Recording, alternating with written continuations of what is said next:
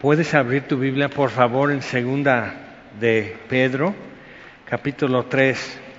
Seguimos en, en estas tres partes, el día del Señor, el día de Dios y el día de Cristo. La vez pasada estuvimos viendo ampliamente, si no en todo detalle y a fondo lo que la Biblia nos dice acerca del día del Señor, pero es un día de retribución, día de venganza, día de, la ira de nuestro Dios. Entonces, presentado mucho así y prácticamente lo que tú lees en Apocalipsis es el día del Señor, por ejemplo. Entonces, pero qué, ¿y eso qué? o sea, cuando ya no hay más que decir, cuando Dios ya no tiene más que rugir como león de Judá, o sea, entonces qué? Cuando ya todo se calmó, entonces qué? Entonces hoy vamos a ver acerca del día de Dios. Pero este, viendo la transición, o sea, es cuando cielos y tierra pasen y nuevos cielos y nueva tierra es el día de Dios. Realmente es el comienzo de la eternidad. Pero hay una pregunta que, que surge con eso, es que, bueno, entonces, ¿y los creyentes qué? O sea, si no, o sea, si, si no escapas de la ira de Dios, entonces, ¿para qué? Entonces el creyente mientras en el día del Señor, ¿dónde está? Y la Biblia dice cosas muy específicas acerca de eso también, que lo veremos, pero hoy vamos a ver aquí en segunda de Pedro capítulo 3 y vamos a tomar en versículo 1. Dice, amados, esta es la segunda carta que os escribo y en ambas despierto con exhortación vuestro limpio entendimiento para que tengáis memoria de las palabras que antes han sido dichas por los santos profetas y del mandamiento del Señor y Salvador dado por vuestros apóstoles. Entonces, Pedro está diciendo, como ya vimos con Pedro, esto no es tema nuevo, no lo estoy sacando de un baúl, sino era tema constante. Hoy al final de la reunión, como es último domingo del mes, vamos a, tomar juntos la cena del Señor. Y Jesús presenta eso así, Pablo dice, todas las veces que comes este pan, bebes esta copa, la muerte del Señor anunciamos hasta que Él venga. Entonces, la expectativa y la esperanza de la venida del Señor es parte de la iglesia desde este el aposento alto cuando Jesús lo instituyó con sus discípulos. Entonces, viendo eso, entonces debe ser mucho más integral para nosotros en nuestro pensamiento, en cómo nos organizamos, en las decisiones y, preferencias en tu vida y demás. Y Pedro va a hablar un poco más acerca de eso. Pero cuando estamos viendo eso es interesante también cómo Pedro cuando está en la cárcel, segunda de Pedro, está en la cárcel esperando que vengan por él. Va a ser, ya está sentenciado a muerte. Pablo cuando se despide de Timoteo en segunda Timoteo, ya no hay apelaciones. La segunda vez que fue encarcelado, ya no hay apelación y ahora sí sentenciado a muerte. Simplemente es cuestión de cuándo la burocracia romana llegue por él. Entonces, ambos en ese momento, lo que viene en, en, su atención y lo que tienen que poner delante de la iglesia es esto, Cristo viene. Vivan de acuerdo con eso, prepárense de acuerdo con eso, con esa conciencia y con esa convicción y, hasta con ese gozo. Pero entonces cuando nos ubicamos en eso, sirve saber, bueno, como, como vimos hace ocho días, o qué es para cuándo, es para qué y es para quién. Entonces, cuando empezamos a contestar esas preguntas, vemos como, como ya el día del Señor es para el impío, es día en que el Señor ya asume tribunal y Él ya va a hablar y va a acusar y va a defender sus razones. Como en el día de Pentecostés, en Hechos capítulo 2, Dios defiende sus razones que, lo que hizo en el día de la torre de Babel, cuando confundió las lenguas y por la confusión de lenguas hizo las naciones y los dispersó sobre la faz de la tierra, que era parte de su plan, que la dispersión humana trajera multiforme humanidad y por eso multiforme gracia de Dios revelada. Y el ser humano, como suele suceder, Dios dice, párate aquí, dice, no. Ok, entonces dispersense, no. Entonces, cuando, cuando vemos, tú y yo nunca contestamos así, siempre hemos sido muy dóciles, muy obedientes, muy prontos a, a movernos, pero es eso, entonces, al confundir las lenguas y Dios les llena del Espíritu a los 120 en el aposento alto, orando unánimes, y ellos sin saber qué es esto, qué va a suceder, empezaron a hablar en lenguas las glorias y los prodigios de Dios. Y los que llegan por el ruido del viento recio, dicen, ¿qué es esto? ¿Qué es lo que acaba de suceder? Llegan y están hablando en lenguas, pero de los lugares de donde provenían los que estaban en Jerusalén. Entonces es una maravilla. Pero Dios se justifica, dice, para que vean lo que estoy haciendo. Y al final lo vemos ya en Apocalipsis que de toda nación, etnia, de toda tribu, de todo linaje, de toda lengua, entonces están delante del trono de Dios adorando al Cordero. Entonces Dios justificado en ponerlo más difícil. los gobiernos humanos siempre tienden a centralizar, a consolidar, consolidar poder, un, un poder que tú le cedes al gobierno muy difícil vas a recuperar eso. Una libertad que tú le cedes al gobierno, muy difícil vas a recuperar esa libertad. Pero lo que estamos viendo en el escenario global es que los eventos están empujando todo hacia una finalidad que es ceder mucho más a los gobiernos con tal de algo. Entonces, ¿qué es lo que podría provocar eso que ahora sí, que ya no aguantamos, ya no soportamos, porque ya lograron que algunos manejen en su carro con las ventanas cerradas y con su cubreboca? Ya lograron eso y digo, ¿y eso para qué? O sea, por favor, hablemos de eso. No, pues es que, es que, ¿qué? Porque tu labial, o sea, si nunca te quitas el cubreboca, estás ahorrando una fortuna en bilé hasta en maquillaje, nomás así arreglas los ojitos y listo. ¿Ok? Entonces, y cuando es un hombre ya ni me digas. ¿Ok? Entonces, ¿por qué sigues usando esto? ¿Por qué haces esto? ¿Por qué haces el otro? O sea, ¿qué, ¿eso qué es? Entonces, estamos así. Y muchos ya están en un punto que yo nomás digo, ay, ¿cómo te explico? Que ya vacunados todo se vuelve anormal. Ya nos están diciendo que no. ¿Ok? Ya nos están diciendo que no. Entonces ya vacunado, ¿qué vas a tener? ¿Una playera? ¿Ya vacunado? ¿No me mires feo?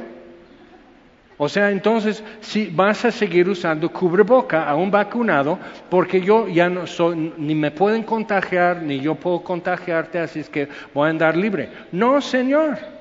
Ok, entonces necesitas ver, y, dice, ok, esto no es la marca del anticristo o algo así, pero necesitas ver cómo, eh, cómo la situación alrededor de ti sí moldea tu sentimiento, tu convicción, tu pensamiento, tu conciencia y todo eso, y así. Entonces, sí, sí vale la pena decir que este fenómeno nos está enseñando algo con qué facilidad, o sea, aproximadamente en qué tiempo pueden lograr esto. Pero siempre los más recalcitrantes en la historia durante dos mil años han sido los cristianos. Que todo va bien, pagamos impuestos, nos formamos, dicen toma ficha, fórmate, una sola fila, el cristiano siempre obedece, los demás están haciendo así. Entonces así los cristianos como que muy obedientes en todo hasta un punto y dicen, no podemos. Tienes que quemar incienso al emperador, tienes que hacer un culto, es un cultito, es como honores a la bandera, pero tienes que quemar incienso en tu casa o donde tú estés, quemar incienso y, por, el emperador. Y los cristianos, no, no podemos, porque no es Dios. Ah, no, entonces empiezan las persecuciones, ¿ok? Entonces a reprimir a sujetar, a restringir, a limitar, ¿ok? Entonces todo eso sucediendo y en algunas partes del mundo nunca ha terminado. En otras partes, como aquí, tenemos mucha libertad, tenemos mucha soltura, tenemos mucho acceso para poder dialogar, para en vía pública estar hablando de fe y todo eso, y no atacar a nadie, pero sí hablar con franqueza y, transparencia de nuestra fe. Entonces necesitas ver que, que eso es una situación, pero con qué facilidad. ¿ok? Con qué facilidad simplemente todos empiezan a ceder esto con tal de, ¿ok? Imagínate, o sea, si, necesitas cartilla de vacuna para ir a, ¿qué? Cinépolis, vas a ir a vacunarte. ¿Ok? Y si ya tienes que pagar la vacuna, entonces va a empezar todo un mercado negro para lograr que te sellen nuevamente cada año tu cartilla, aunque no te vacunen, o sea, va a empezar todo lo que humanamente se hace, pero necesitas ver, o sea, pero entonces no ir a Cinepolis. Y entonces, ¿cómo esto nos va como canalizando como a ciertas posturas y normalizando algo que en otro tiempo diríamos, estás loco, estás loco, no lo voy a hacer. Entonces, como que hacerlo normal y aceptable y hasta justo y correcto y hasta mal ver al que no lo hace. Entonces, viendo eso, sí conviene entender cómo las cosas sí van empujando hacia una configuración a nivel mundial. Y solo ha habido en la historia humana una vez antes que a nivel global todo era así. Y fue antes del diluvio. Vamos a leer en Primera de Pedro.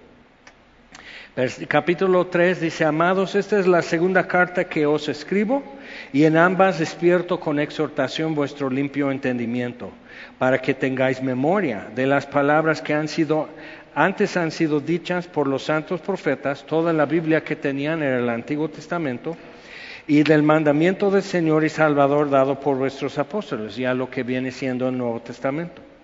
Sabiendo primero esto, que en los postreros días, o sea, esto es básico, dice. ¿ok? Esto es básico. Sabiendo primero esto, que en los postreros días vendrán burladores andando según sus propias concupiscencias. Pablo dice en 2 Timoteo, porque vendrá tiempo que no soportarán sana doctrina. No estamos hablando de ateos, no estamos hablando de incrédulos, de inconversos, de gente que no se considera cristiana, sino de los que se consideran del pueblo cristiano. ¿Ok? Vendrán burladores, porque que el ateo se burle de, ay, pues dime algo que no he escuchado. Entonces, o sea, eso no te, no te arrastra, ¿ok? La presión de alguien que es obviamente adversario del Evangelio no te, como que no te mueve, no te presiona igual. Pero cuando cristianos y sobre todo de, como de, de cierta talla están diciendo, no, pues nosotros así, empiezas a decir, entonces un fenómeno, simplemente como ejemplo, cuando yo llegué a México en 81 era un pecado terrible usar instrumentos eléctricos en la iglesia. Usar batería, no, eso es del diablo. Eh, guitarra eléctrica era como, de, como una frontera entre el, a ver, guitarra eléctrica porque entonces tenía amplificación. Bajo ¿Cómo crees? Bajo acústico sí, porque es entonces puede haber un trío ahí o algo así que use guitarra, requinto y, bajo acústico. Ok, pero usar batería, usar guitarra eléctrica así que suene, que así, o sea, usar eso, no, eso no es de Dios, eso es pecado. Entonces empezó a hacerse como normal, de manera, ok, de manera que ahora lo ven como que tú eres rebelde si no lo tienes. Que tú eres un cristiano que no ama a Dios y no ama al pueblo de Dios si no tienes tu banda, tu, batería, todo eso. Si no tienes eso, no amas a Dios ni a su pueblo. ¿Ves? O sea, se dio vuelta y fue en menos de una década, ¿ok? Fue más que nada, o sea, y se notó mucho de 81, ¿ok? a 91, pero mucho antes, aproximadamente en seis años, ya estaba el cambio. Y los que todavía seguían en eso, hasta de su mismo movimiento, les daba vergüenza de nuestros hermanos en tal templo y todavía no tienen guitarra eléctrica. Estamos orando por ellos. O sea, ve, o sea, todo el punto de vista, toda la postura cambió porque algo se normalizó. Y no estamos hablando de que si era o no era pecado, pero se consideraba y se normalizó y ya no era pecado. Entonces, con, eh, ideología de género y el lenguaje este inclusivo y, todo eso, o sea, el Evangelio es lenguaje inclusivo porque dice, todos pecaron, están destituidos, parejo, parejo, no hay nadie que quede fuera, todos pecaron, están destituidos de la gloria de Dios. Es inclusivo porque Jesús dice, si alguno tiene sed, Ahora, si fuera como hoy, diría si alguna o alguno, algunas o algunos o algunos, o sea, tú tienes sed, venga a mí y beba o bebo. O sea, estaría haciendo eso, pero hasta Jesús se reiría de que cómo trastornas el idioma para, para promover una ideología. O sea, otra vez, palabras no significan de repente.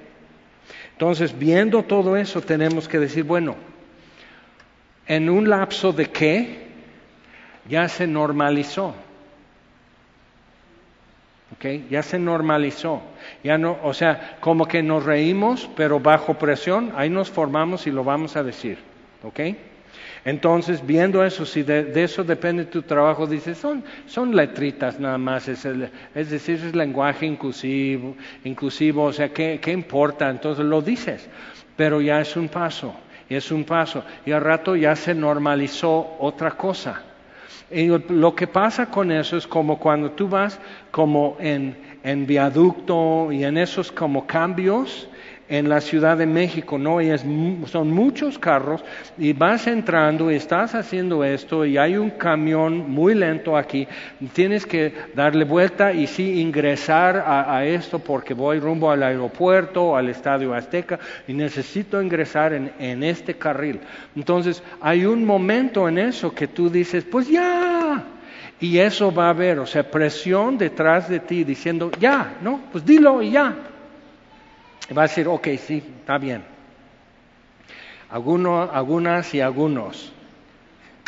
Y te dan un aplauso, te dan una afirmación, es muy positivo, ya estás bien y dices, y, y no pequé, no, no pecaste, nomás eres ridículo, pero no pecaste. Entonces van a decir, ya ves, no dolió, no pecaste, Dios nos indignó, Dios te sigue escuchando tus oraciones, tú dices, sí, y se va como normalizando. Llega el momento como cuando tú vas ya entrando bien en viaducto, ¿ok? Entonces, y es más la velocidad y más el tráfico y más así, que ya no más es acomodarte, ya, ya estoy en mi carril. ¿Ok? Entonces, muy fácil, el último paso de encarrilarte es muy fácil. Nunca, no, sé, no te están trasladando así, porque se rompe la suspensión del coche. Te vas metiendo al carril. Ok, si entiendes eso, entonces entiendes mucho de lo que Jesucristo mismo nos advierte en los evangelios, pensando en eso, cuando ves esto, cuidado cuando esto. Y tú dices, pero ¿por qué habla tan así Jesús? Porque es esto, dice, para engañar si fuere posible, lo que vimos aquí en, en 2 Tesalonicenses, para engañar si fuere posible aún a los escogidos. Entonces, estábamos hablando de un nivel de presión y de argumentación mayor que pocas veces en la historia se ha podido hacer tan universalmente para lograr tan, un cumplimiento tan uniforme en la sociedad. Entonces necesitamos ver. Normalmente cuando, por ejemplo, expulsaron a los judíos y los musulmanes de España, con Isabel la Católica, entonces o te conviertes o te vas. Pues, ¿qué pasaron? Pues muchos se fueron. Pero, ¿qué haces cuando ya no hay a dónde ir? Cuando es global. Entonces necesitamos ver cómo estamos en una configuración importante para estas cosas. Entonces dice, versículo 3, sabiendo primero esto que en los postreros días vendrán burladores, pero entonces de los que pueden afectarnos serían gente que se identifica como cristiana, se identifica con el Evangelio, pero son burladores. La advertencia es por demás y obviamente no es, ¿no? Entonces, andando según sus propias concupiscencias. Ahora, existe como una corriente que lleva algunos años, pero como, sucede con corrientes, como entrando en viaducto, por ejemplo, entre más ya estás ahí, ya fluye mucho más libre y más veloz. Entonces, la, corriente que está pasando, y lo estoy viendo así, en lo, que podríamos decir cristianos evangélicos, hay un cambio de carril de algunos hacia otra postura en cuanto a la venida de Jesús, entre otras cosas, pero sí es muy importante esa postura, porque dicen Versículo 4 textual. Eso es la ironía. Y he tenido conversaciones con algunos así y digo, oye, pero entonces como que no te, no te brinca lo que dice aquí en segunda de Pedro de que diciendo, ¿dónde está la promesa de su advenimiento? Porque desde el día en que los padres durmieron, o sea, Abraham, Isaac, Jacob, todas las cosas permanecen así como desde el principio de la creación. Ahora, la premisa básica, una de las como tres premisas básicas del darwinismo. ¿Ok? Uno, que, todo sucede por pura casualidad. No hay una personalidad, una voluntad o algo detrás de los eventos que produjeron configuraciones moleculares y sobre todo algo orgánico y vida. ¿Ok? Que eso es coincidencia. Pero entonces, no, o sea, si no hubo algo en el principio, no hay una intervención futura. Es muy importante. Entonces, eso es uno, pero otra premisa básica en el darwinismo es que son procesos que nunca han cambiado. Entonces, para hacer un fósil es esto. Y para, para hacer un cambio, una mutación que produzca un cambio permanente y una nueva especie o algo así, entonces es, es esto y lleva este de tiempo, que es conjetura, porque realmente no tienen para realmente producir una nueva especie no lo tenemos. Para decir entre un oso gris, un oso café y un oso polar, eh, son osos, para que veas, son osos.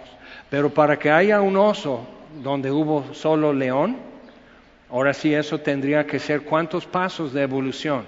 Y eso se definen con suficiente tiempo para los cambios genéticos. Ok, entonces viendo eso, Simplemente, o sea, ¿sabías que los chimpancés no pueden correr?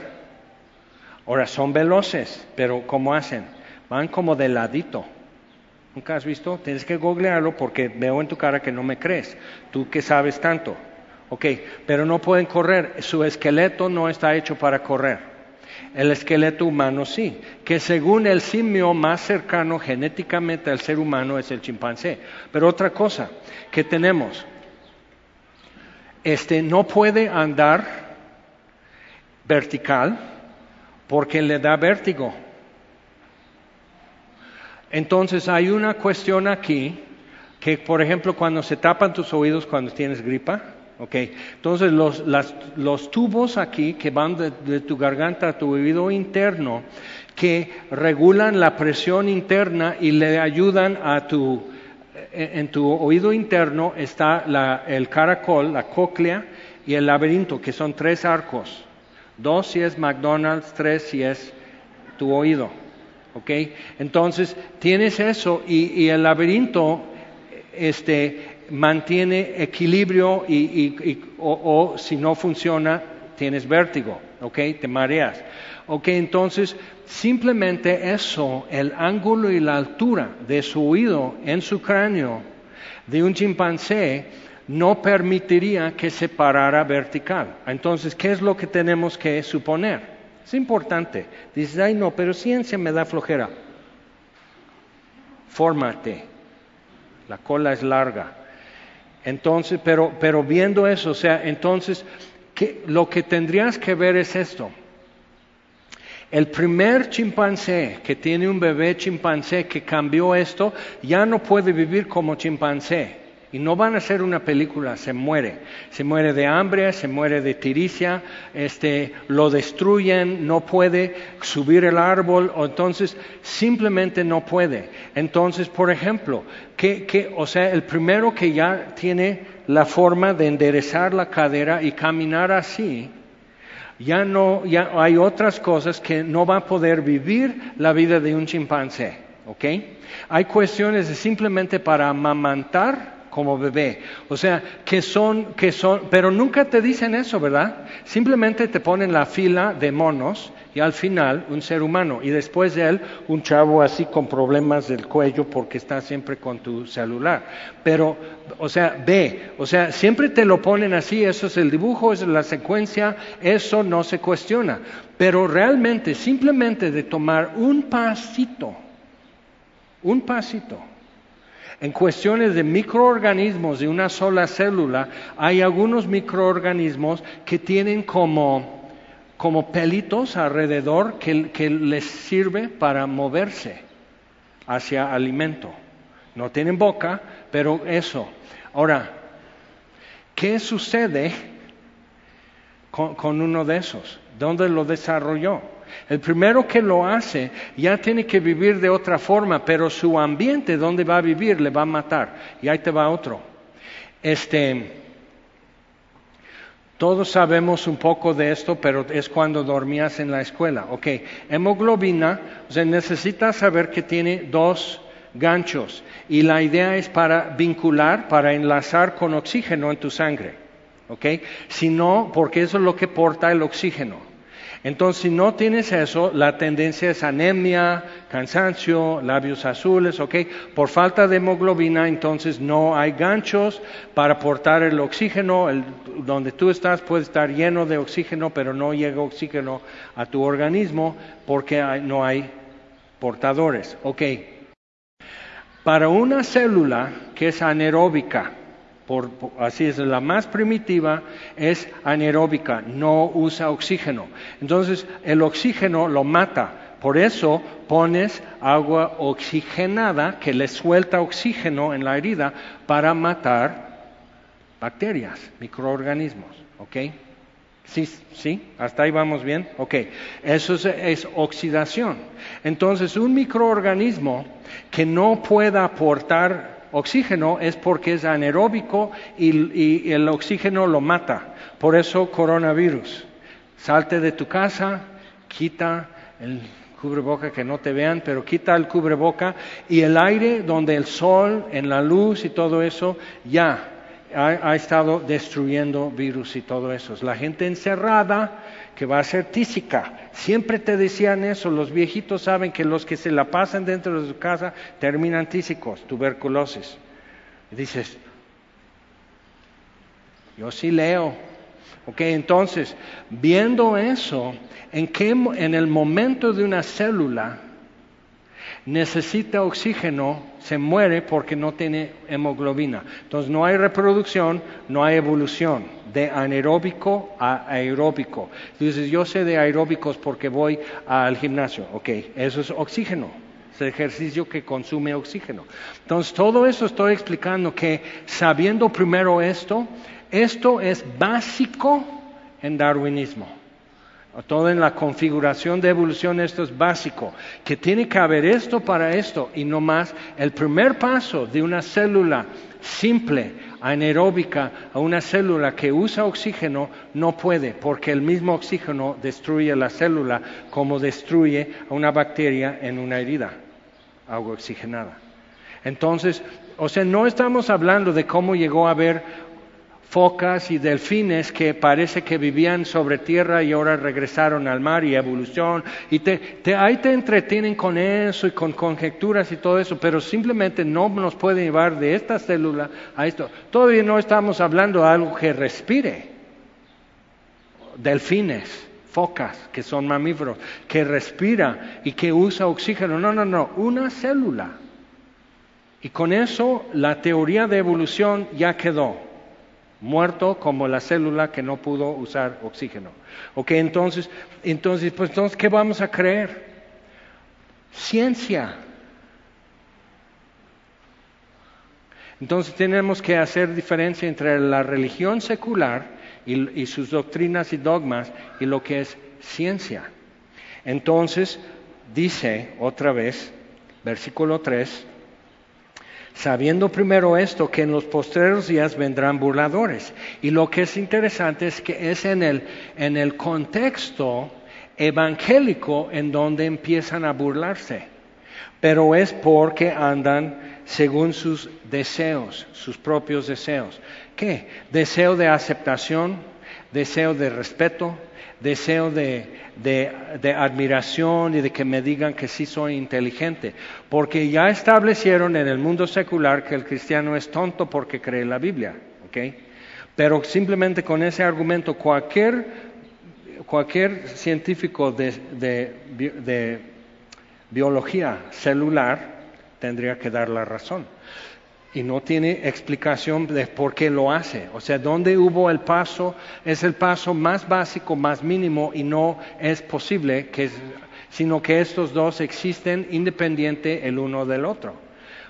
Dios hizo por su palabra. No, porque si Dios hizo cielos y tierras por su palabra, todo depende de lo que Dios diga. Y eso sí nos incomoda. Porque si estamos en pleito con Dios, Él en cualquier momento puede dar un juicio en mi contra. Entonces entendemos otra vez los deseos, pero cuando gente que se identifica como cristiano, evangélico, por decir, que la Biblia es la autoridad, creo toda la Biblia, pero empiezan a hacer modificaciones, tú y yo tenemos que empezar a poner atención, porque ahí viene el engaño. Diciendo, ¿dónde está la promesa de su advenimiento? Porque desde el día en que los padres durmieron, todas las cosas permanecen, así como desde el principio de la creación. Estos ignoran voluntariamente, ve, no es falta de, información, no, es que no hay acceso.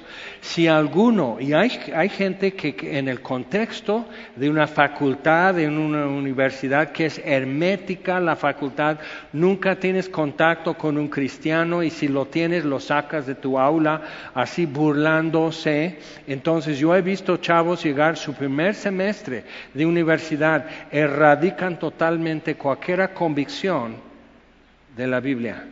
¿Por qué? No quiero ser payaso. No quiero que se burlen, no quiero, o sea, nadie me saluda, me pone en vergüenza el profesor y no están seguros.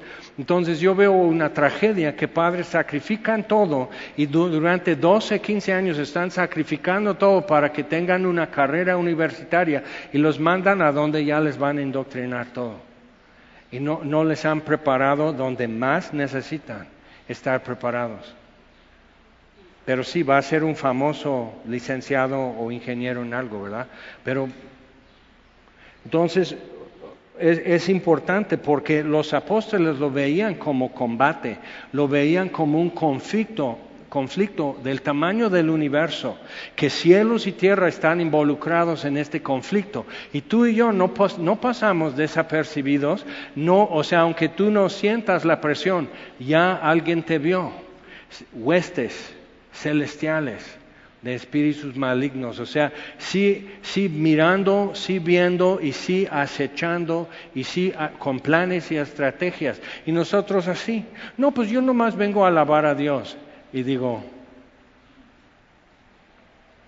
tienes que prepararte, tienes que renovar el entendimiento. Esto existe aunque no quieras. ¿Dónde está la promesa de su advenimiento? Porque desde el día en que los padres durmieron, todas las cosas permanecen así como desde el principio de la creación. Estos ignoran voluntariamente que en el tiempo antiguo fueron hechos por la palabra de Dios los cielos. Entonces, si Él sustenta todo lo que existe por su palabra, entonces en el momento que Él diga, no, pues siempre no, o hasta aquí no más, ¿Quién le va a decir, no, no, espérate? ¿No? O sea, en la escuela cuando dicen, ok, tiempo, entreguen su examen, voltea la hoja, ya, ya terminó.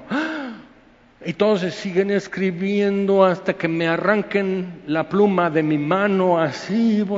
O sea, ¿por qué? Así, porque un minuto puede hacer la diferencia entre un 6 y un 8. Si contesto tres preguntas, ya. ¿Ok? Entonces necesito ver, o sea, que depende de Él lo que Él diga. Y Él no está así como entrando a cielos y tierra diciendo, hola chicos, ¿qué, qué les parece humanidad?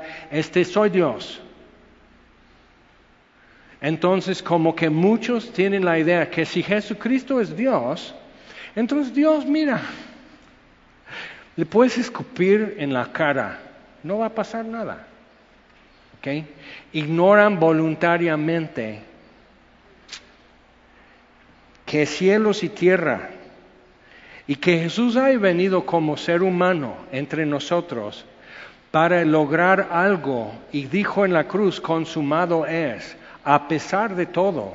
consumado es, ya lo hice, terminé. Entonces tendríamos que preguntar, ¿qué es lo que Él terminó?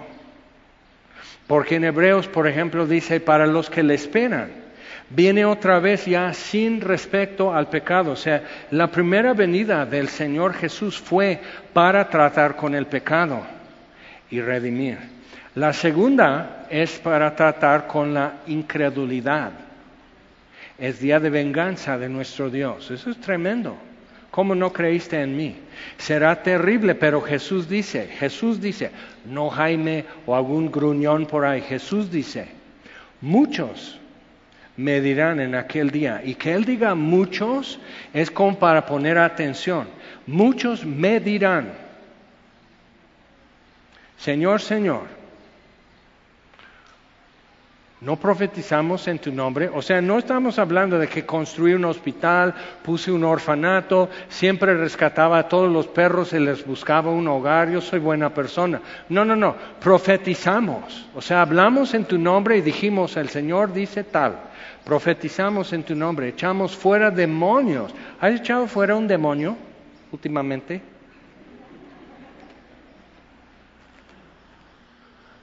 Lo sabrías. Echamos fuera además demonios en tus nombres, además muchas otras señales. O sea, indiscutible, cualquiera diría, no, pues sí. Dirá, no te conozco. Entonces todo gira sobre eso. No gira de que tú tengas como, como un expediente lleno de premios, galardones, reconocimientos, prodigios, señales, profecías. O sea, yo, mira, Okay, eso no, eso no afecta. Lo, lo, que finalmente afecta es, tú quieres ver que Él mueva los labios cuando tú por fin confrontado con Dios, que Él diga, te conozco.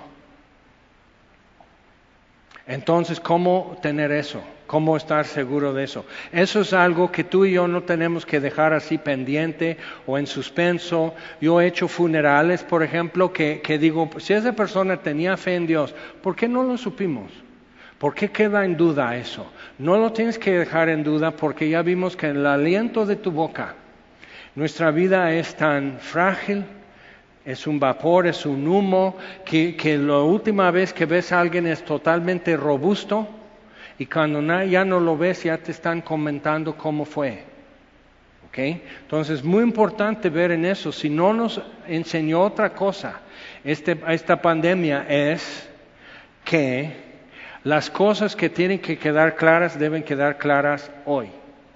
Y no, no tienes que dejar pendiente algunas cosas. Puedes andar de pijamas todo el día. Puedes estar en pijamas, pero te pones saco y corbata y tienes tu junta ah, de la empresa en Zoom y todo, y aquí son chanclas y pijamas. Y nadie lo va a saber. Pero delante de Dios todo se puede saber y necesito y necesitas que Él diga, te conozco. Entra. Y de repente ya no va a ser como que la iglesia más accesible, que la gente más amable, toda la iglesia tan accesible, tan amable, los mejores este, anfitriones recibiéndote, el mejor predicador predicándote, la mejor música cada domingo, todo eso, nada va a pararse junto a ti, sino frente a Él y que Él diga, te conozco. Entonces, viéndolo así, dices, ah, caray, ah, caray, entonces sí, tenemos que poner atención y, ver qué es lo que Dios nos dice. Entonces, que el tiempo antiguo fueron hechos por la palabra de Dios los cielos y también la tierra que proviene del agua y por el agua subsiste, por lo cual el mundo de entonces pereció anegado en agua. Entonces puede decir, sí, sí, sí, el arca de Noé. ¿Ok? Entonces, cuando yo digo arca de Noé, la mayoría están viendo algo que si realmente si lo hicieran no podría flotar. Es un dibujo para niños, ya está Noé con, su, gorro de capitán, hay un jarafa sacando aquí la cabeza de, una ventana así en, en, el arca y dos o tres ovejas y un chango, siempre tiene que haber un chango jugando junto a Noé. Entonces ahí ves el arca de Noé, ¿ok? Entonces, por ejemplo, dicen, pero ve, o sea, ignoran voluntariamente. Dicen, bueno, ¿y los dinosaurios? Huevo, ¿qué sería la forma más fácil? O sea, cuando, o sea, debes de conocer esto en historia. O sea, cuando vinieron de Europa para plantar aquí manzanos, ciruelos, naranjos, o sea, aquí había nopal, había aquí mucha cosa que se podía comer. Pero cuando trajeron eso, ¿tú en verdad, en serio crees que trajeron, trajeron un manzano que la bola de su raíz de este tamaño? O sea, ¿cómo lo suben y cómo lo bajan del barco? Entonces realmente ni siquiera has considerado como en el arca de Noé. Entonces la forma más fácil de transportar sería en, esquejes muy chiquitos de manzano, de pera, de ciruelo, o sea, todo eso para sembrarlo aquí y habrá fruto. Entonces aquí huevos de dinosaurio. Mientras no se calientan, no empieza el proceso de incubación. O sea, una gallina no pone 15 huevos al mismo tiempo, ¿sí o no? Pero una gallina clueca, aunque muchos dicen culeca, pero clueca, una gallina así, ¿cómo juntó eso? ¿O las fue robando? ¿O cómo tiene? Pues va poniendo día con día y no empieza la incubación hasta que no se siente sobre el huevo. Y entonces con el calor empieza la incubación y ese, por eso se llama incubación estar sentada encima, todo tiene razón, más tienes que preguntar. Entonces, por eso nacen los pollitos todos el mismo día, aunque el huevo no salió a la luz el mismo día. ¿Ok? Entonces puedes traer tus huevos de, dinosaurio y tener así cajas y cajas y cajas y con una crayola dices tiranosaurio, brontosaurio y así, ese que ponlo hasta allá porque qué tal, si lo dejamos junto al hipopótamo y el hipopótamo que avienta harto calor, aquí no queremos un tiranosaurio aunque sea chaparro, yo no lo quiero andando libre en mi barca. ¿Ok? Entonces, o sea, eso no es difícil pero nunca lo has pensado porque no te dan tiempo. Hay tanto ruido, no te dan tiempo a decir, bueno, ¿cómo podría ser? Ok, entonces, ¿te acuerdas de esa película hace unos años 2012 creo porque decían que el calendario maya y todo eso, que los neutrinos que salen del Sol este, calentaron y derritieron el centro de la Tierra y por eso los continentes se derritieron. Fue emocionante la película, nada científica, porque los neutrinos, por eso se llaman neutrinos, porque son neutrales, no hacen nada. Pero para hacer una película tiene que haber una premisa. Aunque sea Marvel Comics, necesita haber una premisa que crea tensión, que miedo, que esto, que el otro necesita, porque si no, ¿a qué fui al, al cine? Entonces, ahí están con eso, hay una parte que ya lograron y están en un enorme barco que tiene que poder sobrevivir meses cuando no hay donde, tierra seca donde pisar y todo eso. Y ahí están y están y no tienen control del timón que está atorado. Y digo, ahí está. Si tú estás pensando que tecnología humana va a poder salvarnos en el futuro, dices, más checa, siempre hay un detalle de tecnología que casi el mundo termina por eso. Entonces, están por chocar con un pico que está salido del, del, y la corriente y tsunamis y todo están wow y así es enorme el barco. Entonces van así ay vamos así y por fin se libra. Pero sabes qué montaña qué pico está salido del agua Monte Everest que o sea es, es como si estuvieras así. No pues este viva México pero sí logramos estamos en un barco. Y agua ese, ese y ese nevado que es el pico de Orizaba. Esquívalo y ahí estás, y que el timón responda y que puedas no chocar contra el pico de Orizaba. ¿Ok? Pero eh, piensa, eso es mucha agua, ¿no? Pero algo que muchos no captan es que el concepto es que se van derritiendo los continentes y por eso se sumergen en el agua. No es que el, el, agua suba, sino el continente está cayendo. Hay un problema con eso, pero bueno, es una película ya ni te acordabas. Yo me acuerdo una tormenta en un retiro de varones, hubo un aguacero y tormenta y relámpagos y todo. Todos los que venían de la Ciudad de México se reasustaron.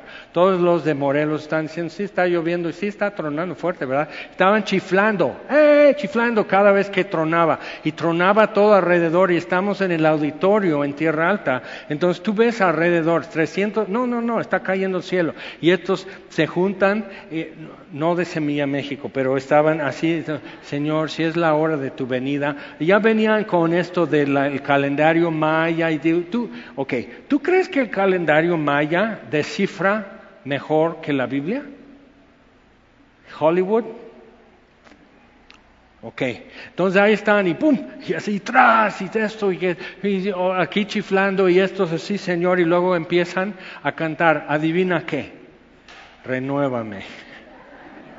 Digo, ay Señor, la vieja escuela está presente.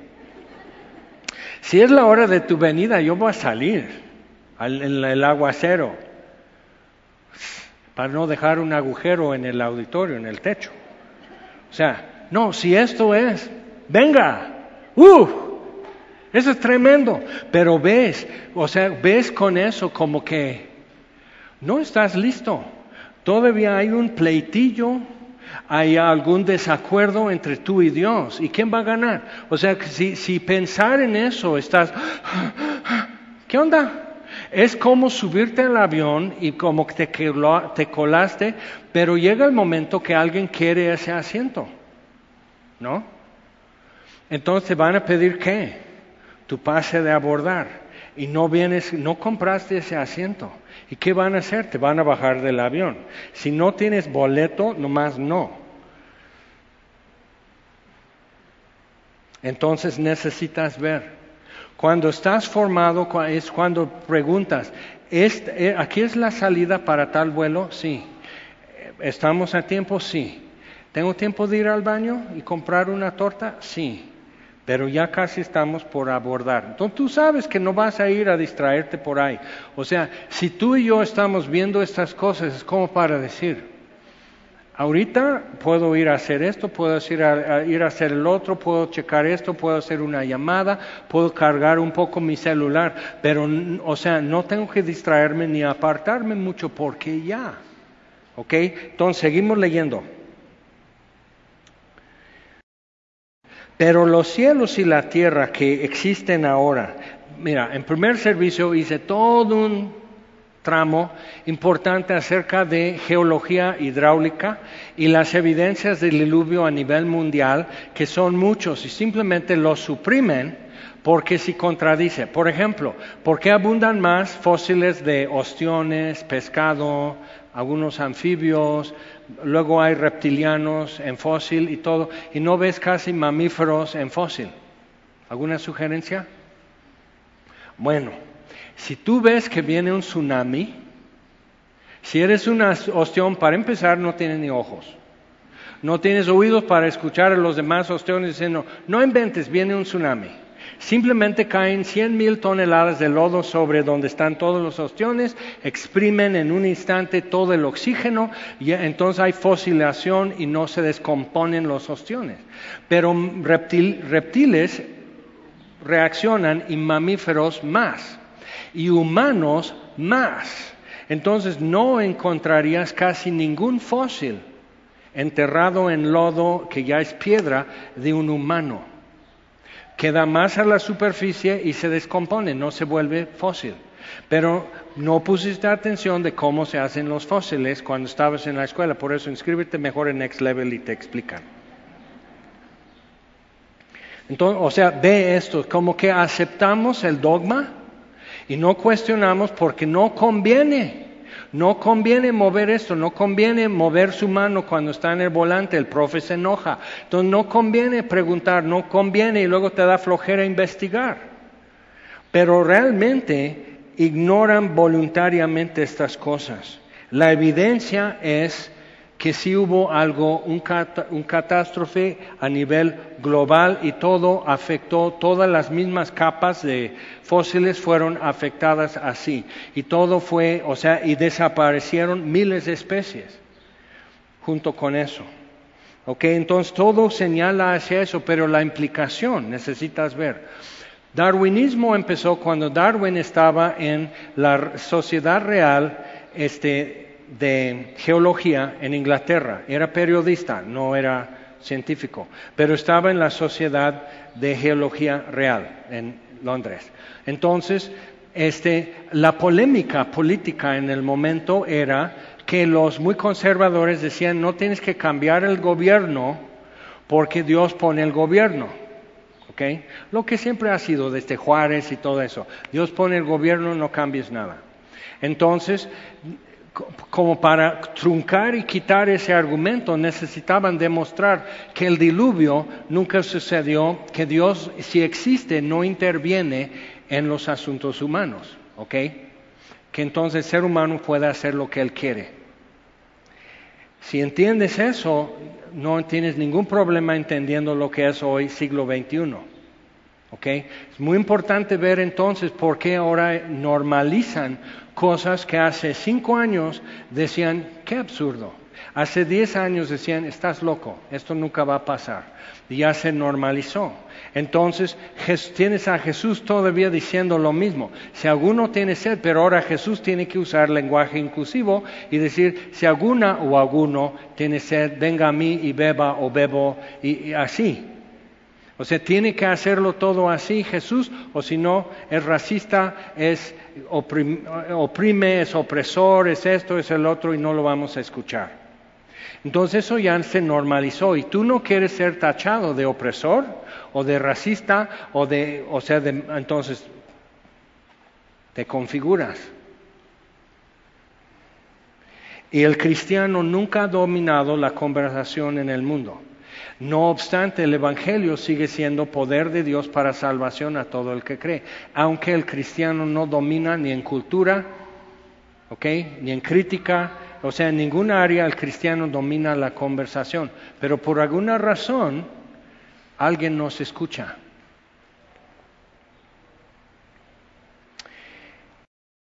Pero los cielos y la tierra que existen ahora están reservados por la misma palabra, guardados para el fuego en el día del juicio y de la perdición de los hombres impíos.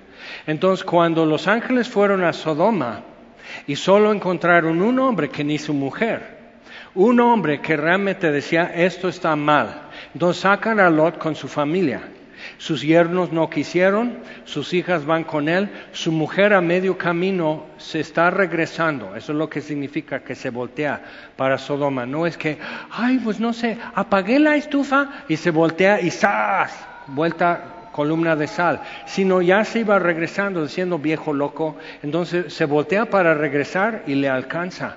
Y es una columna de sal, como el niño.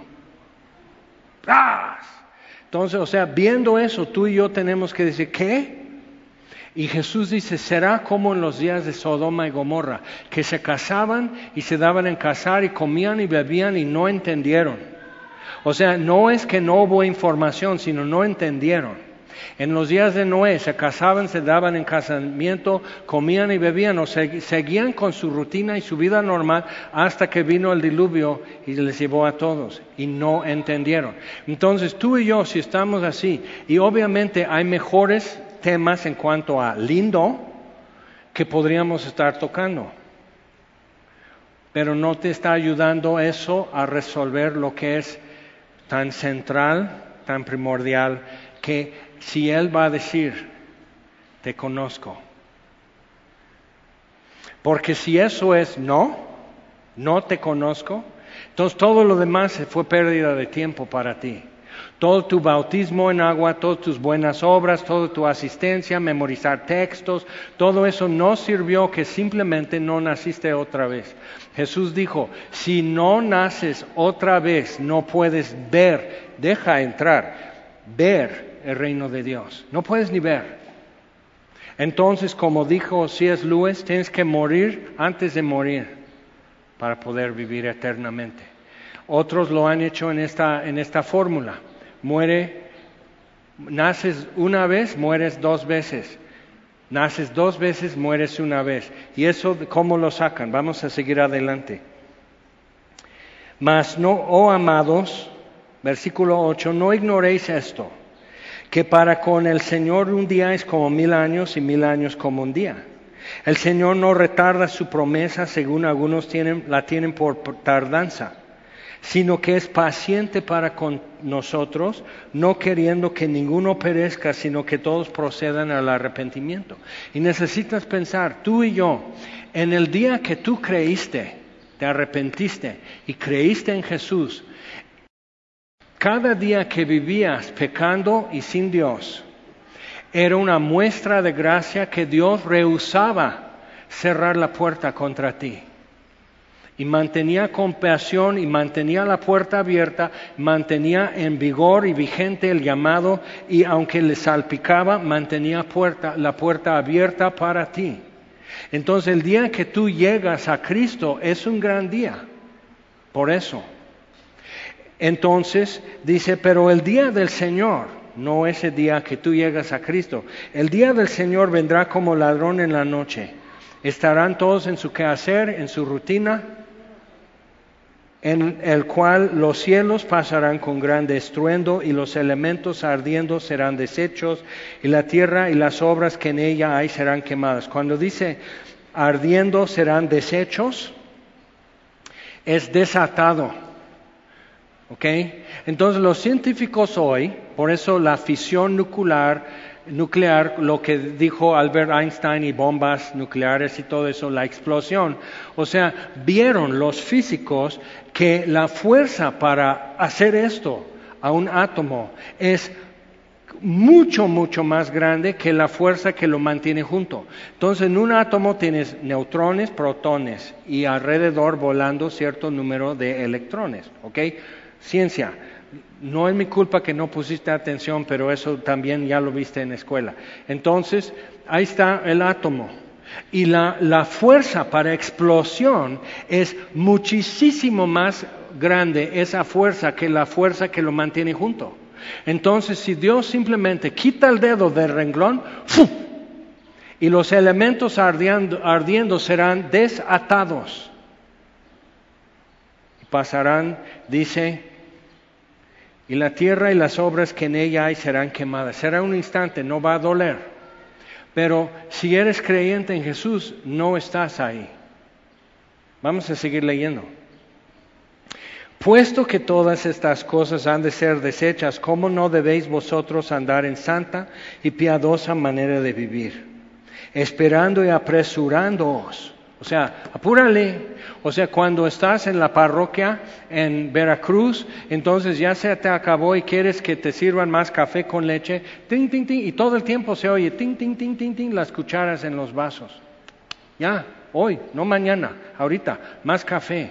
Cuando en el cine hay un problema técnico y no está la película o se para o se detiene o se va el sonido, se va, o sea, o sigue el sonido pero ya no hay imagen, empiezan todo así, así a chiflar y así, y empiezan todo. Y luego yo decía, ay, qué groseros, y luego ya encontré que yo lo estaba haciendo, porque después, ya, a ver a qué hora no estoy aquí todo el día, necesito que siga la función. Entonces, ve esto, apresurándoos para la venida del día de Dios. El día del Señor pasará con estruendo, los elementos siendo quemados serán desatados, ¡fum! y cielo y tierra pasan. Y el día de Dios, nuevos cielos, nueva tierra. Pero cuando cielos y tierra pasan, si tú y yo hemos estado aferrados a las cosas que están pasando. ¿Qué te sucede a las manos? Jesús dijo, donde estará, donde está tu tesoro, estará tu corazón. Tu afecto, tu voluntad, tu imaginación y tu plan, tu motivo, todo lo que te mueve, donde está tu tesoro estará tu corazón. Entonces entendemos mejor por qué dice, no ames al mundo ni las cosas que hay en el mundo. No, no, porque te obliga, te aferras y al rato eso a ti. Si tú no lo soltabas a ti, ya no te suelta. Entonces tienes que estar consciente. Esperando y apresurándoos para la venida del día de Dios, en el cual los cielos encendiéndose serán deshechos y los elementos siendo quemados se fundirán. Pero nosotros esperamos, según sus promesas, cielos nuevos. Entonces, el pero nosotros. Entonces, si lees Efesios 2, y te lo recomiendo hoy nomás para recalcar esos puntos de nacer de nuevo, nacer dos veces y morir una. que llega un punto que va describiendo nuestra vida y dice, pero Dios. Y ahora está diciendo todo eso, nuevos cielos, nueva tierra, esto pasará y ardiendo y grande estruendo y fundido y todo eso, pero nosotros. Entonces otra vez volvemos a la pregunta, Jesús te dirá cuando estás cara a cara con Él, te conozco, porque si no tu situación es crítica, es urgente y no tienes por qué dejar eso pendiente. Como digo, he hecho funerales y no es necesario dejar eso en duda. Si sabes que estás en paz con Dios, todos alrededor de ti lo deben de saber y poder corroborar. No hay por qué dejarlo así. Por lo cual, amados, versículo 14, estando en espera de estas cosas, nosotros esperamos el día de Dios, no el día del Señor, el día de Dios. Pero ¿dónde estamos mientras sucede el día del Señor? ¿Dónde estamos? Si no nos, este, eh, nos, lo que nos libra de la ira venidera, ¿ok? Romanos 5, 10 y 11. Lo que si siendo enemigos fuimos reconciliados, mucho más ahora siendo reconciliados seremos salvos de la ira. Entonces, ¿dónde estamos o qué sucede con el creyente mientras el día del Señor y antes del día de Dios? Eso lo veremos en ocho días.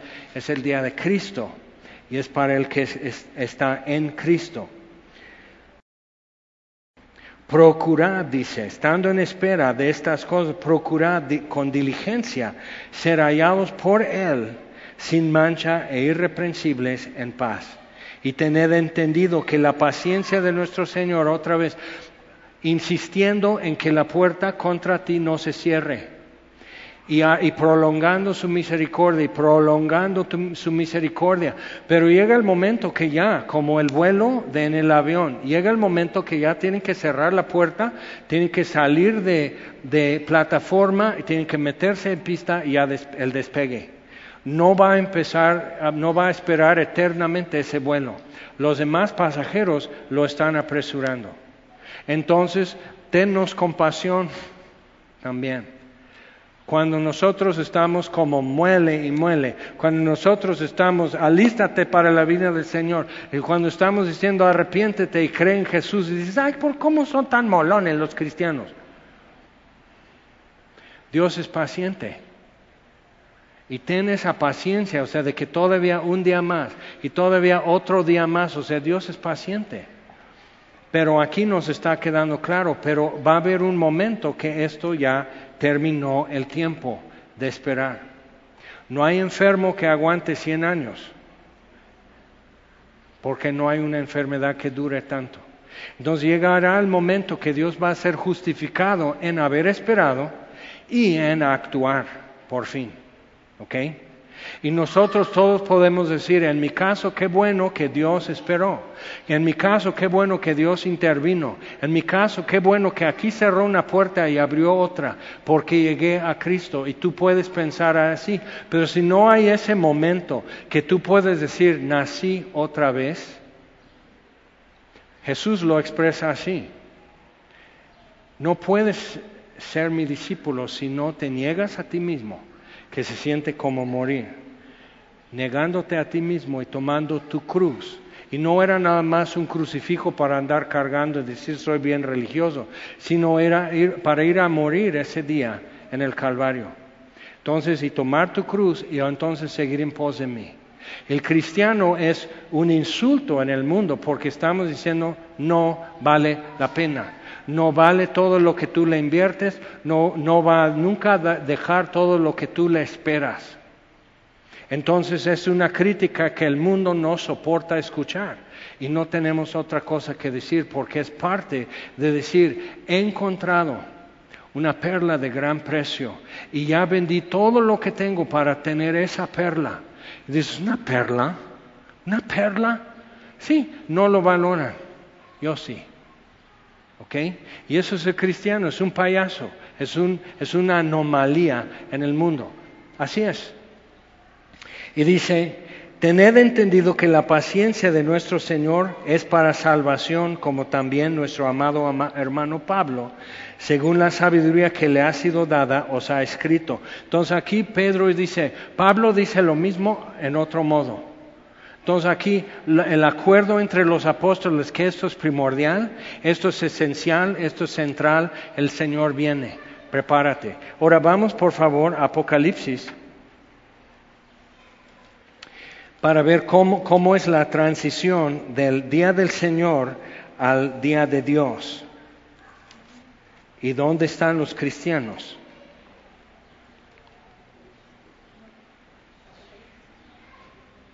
Apocalipsis 19, por favor, versículo 6. Y oí como la voz de una gran multitud, como el estruendo de muchas aguas. ¿No sabes cómo se oye para mí cuando hemos estado con un aforo de 25%, cuando hemos estado aquí solitos, grabando para gente que quizás nos vea, quizás nunca, pero estoy mirando nomás una cámara esperando que alguien y estar reunidos y escuchar las voces. Y esto es aquí. Pero imagina lo que Juan escucha, el estruendo de muchas aguas y como la voz de grandes truenos que decía, aleluya, porque el Señor nuestro Dios Todopoderoso reina. Gocémonos y alegrémonos y démosle gloria, porque han llegado las bodas del Cordero y su esposa, la iglesia, se ha preparado. Y a ella se le ha concedido que se vista de lino fino limpio y resplandeciente, porque el lino fino es las acciones justas de los santos. Entonces cúbrete de acciones justas, cúbrete de buenas obras, no para ganar algo, sino porque sabes que es el día que estamos esperando y cómo quieres llegar. Versículo 9, y el ángel me dijo, escribe, bienaventurados los que son llamados a la cena de las bodas del Cordero. Jesús lo dijo así, si alguno tiene sed, venga a mí y beba. Tiene otra forma de llamar. Simplemente dijo a Juan y Jacobo, su hermano, sígueme. Pedro, sígueme. Y tú dices, ¿pero qué? Al joven rico, sígueme. No, pero es que no te importa nada de lo que tú tienes, sígueme. Yo seré tu futuro. Y tú y yo necesitamos llegar a tal punto que decir, Jesús es mi futuro. Jesucristo es todo mi futuro. Y si tengo quizás una hipoteca, tengo un patrimonio para mis hijos, quizás tengo un afore o algo así, por si el Señor tarda en venir, entonces pues hay que ver algo, ¿no? Pero finalmente Él es mi futuro. ¿Estás ahí? Porque necesitas estar ahí para que Él también te diga, te conozco porque entonces todavía no conoces a Jesús si no ves en Él algo de incalculable valor y por eso donde está tu tesoro estará tu corazón. Y si tu corazón no está ahí es porque Jesús no es un tesoro para ti, no vale la pena. Y eso es común, es muy frecuente. Y necesitamos tú y yo decir, ok, sí puede suceder que yo simplemente estoy aquí oyendo, diciendo es verdad, pero no respondo. Y mi corazón sigue en otro lado porque ahí está mi tesoro. Y el joven rico tuvo ese problema y se fue triste. Y no sabemos cómo terminó esto. Y Jesús triste porque él se fue. Entonces,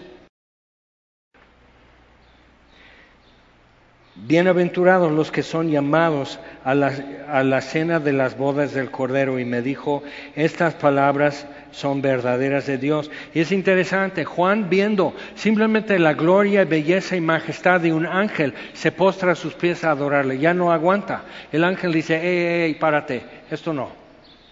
Entonces, ¿qué sería si Juan o algún creyente como Jesús y Luisa, el profesor Jesús y Luisa, su esposa, que se murieron hace un año al inicio de la epidemia y no sabían qué hacer y había muy poca información y ¡fum! se fueron. Se sentaban siempre aquí. Y si te mostrara la foto dirías, ¿a poco? Sí, así es. Si los viéramos parados frente a nosotros, estaríamos gloria, belleza, la eternidad que está en los ojos de Jesús revelado en ellos. Y estaríamos así. Jesús es nuestro tesoro, por eso, chicos. Ellos no pensaban morir, pensaban estar aquí muchos domingos más. No eran malas personas, eran buenas personas, eran lindos, hacían todo esto. O sea, ¿por qué? ¿Por qué? Siempre estábamos buscando por qué. ¿Qué tal? No necesitas un por qué, necesitas solo esto. Jesús que me vea, que me diga, te conozco. Y ya lo demás, ya, ya quedó. Te conozco. Ok, entonces, después de eso, el jinete del caballo blanco, el verbo de Dios, llega, toma posesión, el reino de Dios, mil años. Llegamos a capítulo 21. El juicio del trono blanco, el fin del día del Señor, el comienzo, cielo y tierra pasan, y nuevo cielo y nueva tierra, capítulo 21 porque el primer cielo y la primera tierra pasaron y el mar no existía más. Y más adelante hace una descripción de Jerusalén, la nueva Jerusalén, que viene descendiendo del cielo, de Dios, sobre la tierra. Pero hay un detalle en la descripción de la nueva Jerusalén, a ver si lo notas, en ocho días ya lo vamos a estar viendo, pero que, que te dice algo acerca de nuevos cielos y nueva tierra, que no es nada como ahora. ¿Ok? Entonces dice, y yo Juan vi la santa ciudad, la nueva Jerusalén, descender del cielo de Dios, dispuesta como una esposa ataviada para su marido, las bodas del Cordero. Pero esto ya es capítulo 19, eso ya pasó. Ok, cuando esto sucede y en ocho días ya vamos a ver de qué se trata esto, que ellos lo entenderían muy bien, nosotros no tanto. Pero piensa en la sesión de fotos en una boda, estás, están, quién sabe dónde andan los novios una hora y no sirven la cena y ya están todos esperando y por fin ya los novios, un aplauso y por favor los totopos aunque sea, ya me muero de hambre. Entonces, o sea, piensa en eso porque algo así es lo que Juan está viendo. Y una gran voz del cielo que decía, he aquí el tabernáculo de Dios o la morada de Dios con los hombres y Él morará con ellos. Jesús dijo, en la casa de mi Padre hay muchas moradas, hay espacio para todos. No te espantes, no se turbe tu corazón. En la casa de mi Padre hay espacio para todos. Entonces, ¿por qué no querrás? ¿Okay? Necesitamos ver eso. ¿Qué es lo que todavía es tan importante o llamativo? Es complicado y es cuestión de afecto desde el principio en Génesis 3 cuestión de afecto. Entonces, donde está mi corazón, donde está mi tesoro, estará mi corazón. Y necesito, entonces, eso me ayuda mucho a entender por qué no me late, por qué no brinca mi corazón, por qué no, no siento como que se conmueve, no siento que, oh sí, ojalá fuera hoy. O sea, no, no, no, no, no. O sea, en el día de tu boda, tu corazón está en la tierra. Y tú dices, no, que el rapto no sea hoy. Luego hago eso con el novio. La novia no porque es una belleza y no quiero, pero al novio sí le hago trampa. Digo, fíjate, hoy sería muy bueno para el rapto y nomás se me queda mirando. No, todavía no, que espere.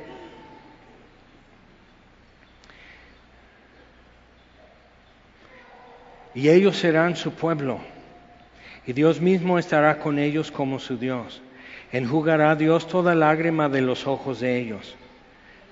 Porque eso viene en la cabeza de la lista de lo que sería morar Dios con nosotros. Y enjugará toda lágrima de los ojos de ellos. Y no habrá muerte, ni habrá más llanto, ni clamor, ni dolor, porque las primeras cosas pasaron, pasarán cielo y tierra. Cielos y tierra como es configurado hoy, le pertenece lágrimas, le pertenece llanto, le pertenece dolor. Y tú y yo no sabemos cómo se, desde que nos cortaron el ombligo, no sabemos lo que es una existencia sin dolor. A veces más, a veces menos, pero nunca, no sabemos lo que es. No, desde que los chillidos y nos dieron la primera nalgada, no dejamos de chillar realmente. Y no dejamos de ser huérfanos toda nuestra vida, esperando algo, pero ¿qué estás esperando? Entonces aquí nos está diciendo, tu orfandad por fin va a tener un fin.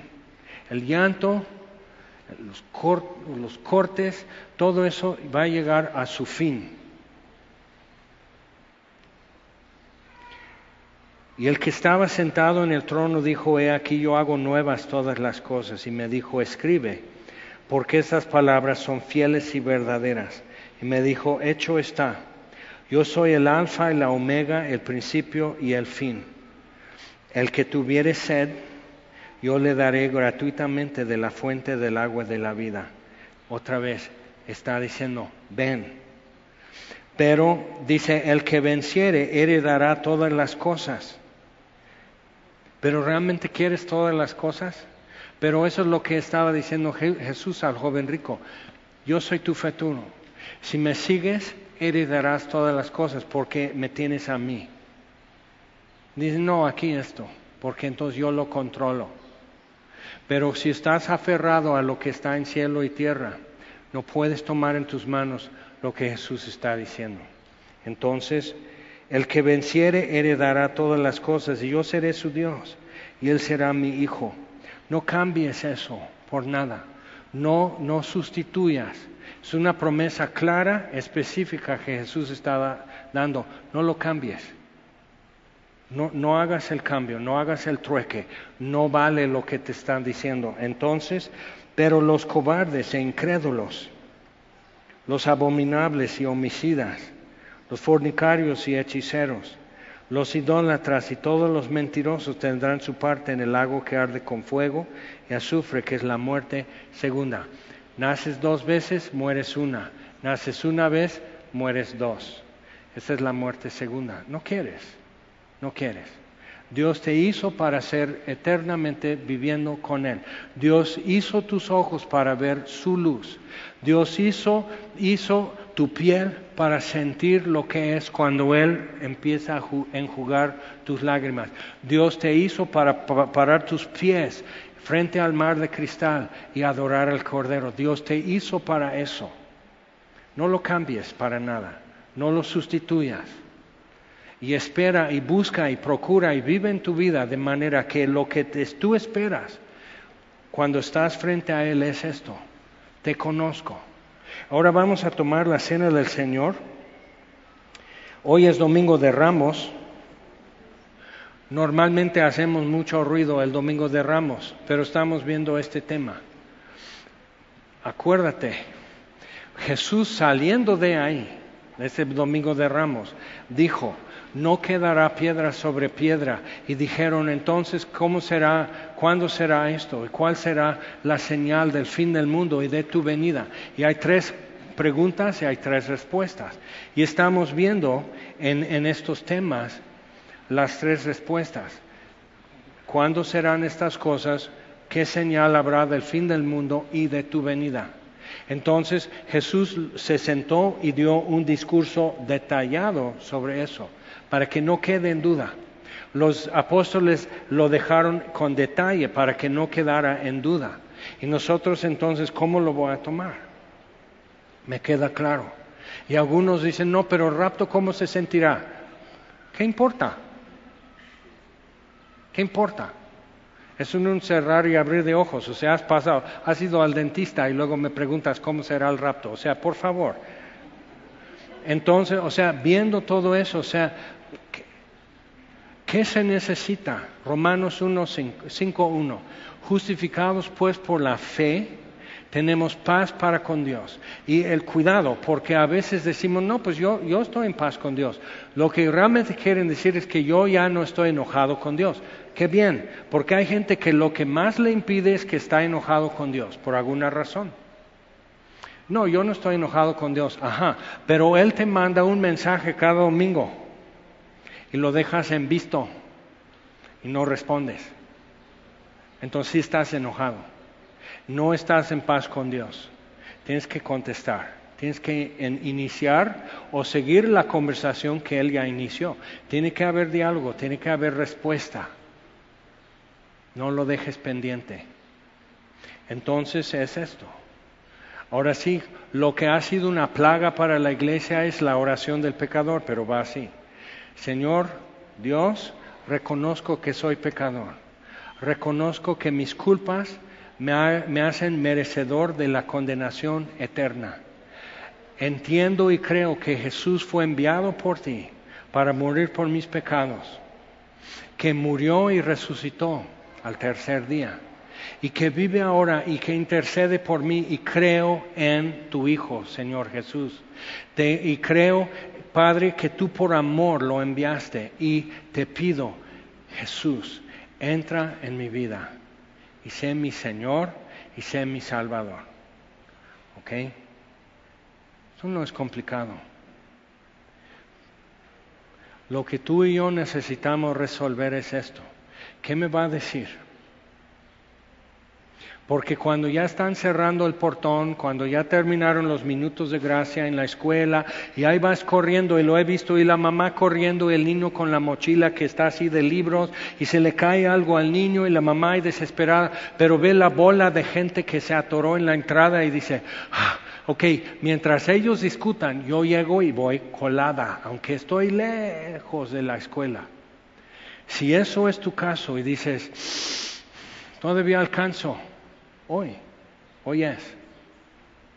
Porque nada impide, conforme a la Biblia, que el Señor nos llame hoy a su presencia. Nada impide.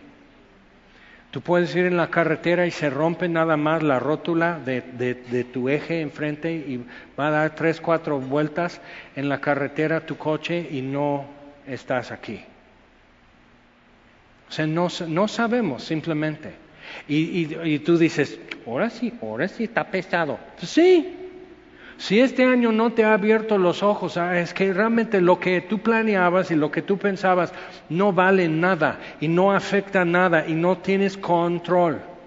Entonces nos conviene ser sabios y estar en paz con Dios. Nos conviene demostrar, ok, entendí, pero dices, oye, pero si tarda 100 años Jesús, entonces yo quiero vivir mi vida, vive tu vida. No seas cristiano, vive tu vida, disfruta, quema todos los cartuchos, pero cuando estás delante de Él, va a decir, no te conozco o te conozco, porque de eso depende todo el resto de la eternidad. O sea, ¿por qué vas a dejarlo pendiente? ¿Por qué? Y si estás decidido y lo has decidido, vamos a orar. Señor, te damos gracias hoy por tu palabra. Y pedimos, Señor, que en nuestras manos, ya que tenemos estos dos símbolos, que Jesús en la noche que fue entregado tomó pan y lo partió y lo dio a sus discípulos y dijo, coman esto todos porque es mi cuerpo entregado por ustedes. Y a esto tenemos en nuestras manos y tenemos que recordar lo dicho. Y asimismo, habiendo cenado, tomó la copa y dijo, esta copa es el nuevo pacto en mi sangre. Que el sacrificio para el antiguo pacto fue otro, pero para el nuevo, la sangre del Cordero de Dios. Y teniendo esto en mano, recordamos, Señor, y lo tomamos a pecho y en serio, que esto te costó algo. Te costó. Y te damos gracias, Señor, por pagar el precio, por sepultar a Jesús en donde yacían mis pecados, pero no vio corrupción, porque al tercer día resucitó